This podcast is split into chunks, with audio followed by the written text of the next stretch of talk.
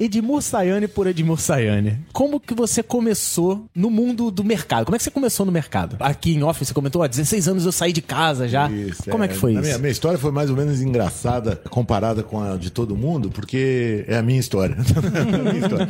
É, eu uma vez meu, meu pai tragava muito, né? Tomava uhum. um trago e ele foi num rancho lá, que lá em Ribeirão chama rancho, e perdeu um anel de formatura de um primo meu. Uhum. E foi numa cartomante. A cartomante fez a seguinte premonição: amanhã um anel estará embaixo do seu portão, da sua casa. E um filho teu vai te dar muito orgulho. De manhã, meu pai falou: o anel. Eu falei: sou eu que vou dar orgulho. Eu assumi, eu assumi, a postura de que eu ia ser o filho que ia dar orgulho pro meu pai. Então eu comecei. Que bom. Sempre estudei, bacana e tal. Acabei entrando numa faculdade que eu nunca imaginei que eu fosse entrar, que era o ITA, né? De engenharia. Boa, boa. Mudou minha vida, porque até então eu era um cara de Ribeirão Preto, remediado, né? Uhum. Meu pai uhum. tinha uma vida dura, ele era empresário, mas daquele empresário duro pra caramba. Relação. E eu só passei no ITA porque uma tia minha pagou a inscrição no ITA. Na verdade, meu pai só tinha dinheiro para pagar a inscrição na Mapofei que era a USP na época, de uhum. Ribeirão Preto, né? Aí, segunda chamada do ITA, me ligou o diretor da divisão de alunos, Aloysio Machado Margarido Pires. O senhor é Edmur José Saene Júnior? Eu falei, sou. O senhor fez exame no ITA? Fiz. O senhor foi aprovado. Caraca. Houve cinco desistências. E na chamada inicial, se eu não foi, cara, comecei a chorar de emoção. Maneiro. Meu pai, que tinha sido internado, estava no quarto, levantou, vendo eu chorar, falou: Filho, o que, que aconteceu, né? Falei, pai, entrei naquela faculdade. Ele falou, qual? Aquela que não paga nada. Aí ele voltou, missão cumprida. Choraram os e dois. aí, Cauê, achei minha independência. Uhum. E como eu tava chorando, cheguei, mãe, mãe, minha mãe era a única pessoa ajuizada de cara. Vem, vem ouvir esse cara aqui. Quem é, filha? Cobrador? Porque eu tava chorando.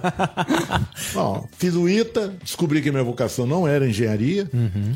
É, eu brinco que eu fiz foguete logo depois de sair do ITA e descobri a coisa mais importante sobre fazer foguete, né? Tem esse ministro aí que é o a, a, astronauta, Sim. mas eu fiz foguete, né? Tem essa doideira. E eu descobri fazendo foguete a coisa mais engraçada do mundo que é foguete só voa se tiver fogo no rabo.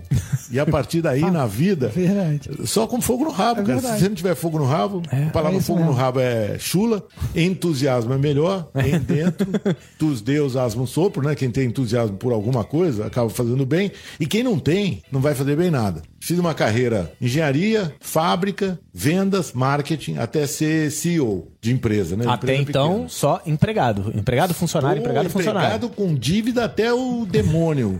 Sustentava três filhos, ex-mulher, mãe, pai, irmã. Teve uma época na minha vida que perguntava para mim assim: se você encontrar um gênio da lâmpada, o que, que você quer? Baixar o custo fixo sem morrer ninguém na minha família. Se eu conseguisse isso, estava bom.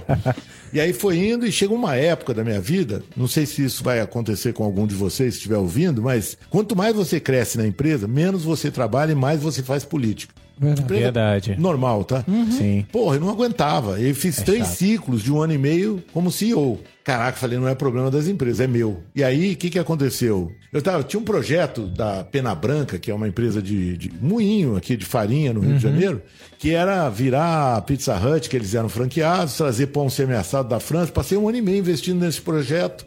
Aí meu chefe, que era um dos donos, mas não o mais importante, uhum. virou para mim depois de uma reunião de conselho e falou: Edmundo, lembra aquele projeto que a gente tinha de um ano e meio? Falei, lembro. Acabou, não vai ter mais.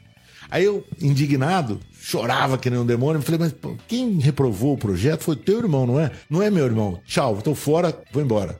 A minha mulher, que é uma incentivadora teve duas fases na minha vida. Primeiro casamento, empregado. Segundo casamento, empresário. Uhum. Né? E foi ela que virou para mim e falou: Quanto você tem de custo fixo? Né? Eu falei para vou abrir minha empresa. Quanto você tem de custo fixo? Eu falei, seis meses de custo fixo. Tinha comprado uma loja, tinha comprado um apartamento, estava desencaixado total. Ela falou, Abre aí que se precisar eu te ajudo. Maneira. Até hoje eu não sei quanto dinheiro ela tinha e se ela tinha dinheiro, mas foi a palavra-chave que eu precisava. E ela acabou nem precisando da ajuda não dela, né? Graças a Deus, foi muito bom. Bom, né? É, eu sempre falo para as pessoas, né? Você abre uma empresa que nem eu abri de consultoria, né? Você tem que ter muito legado de relacionamento. Sim. Gente que torce a teu favor.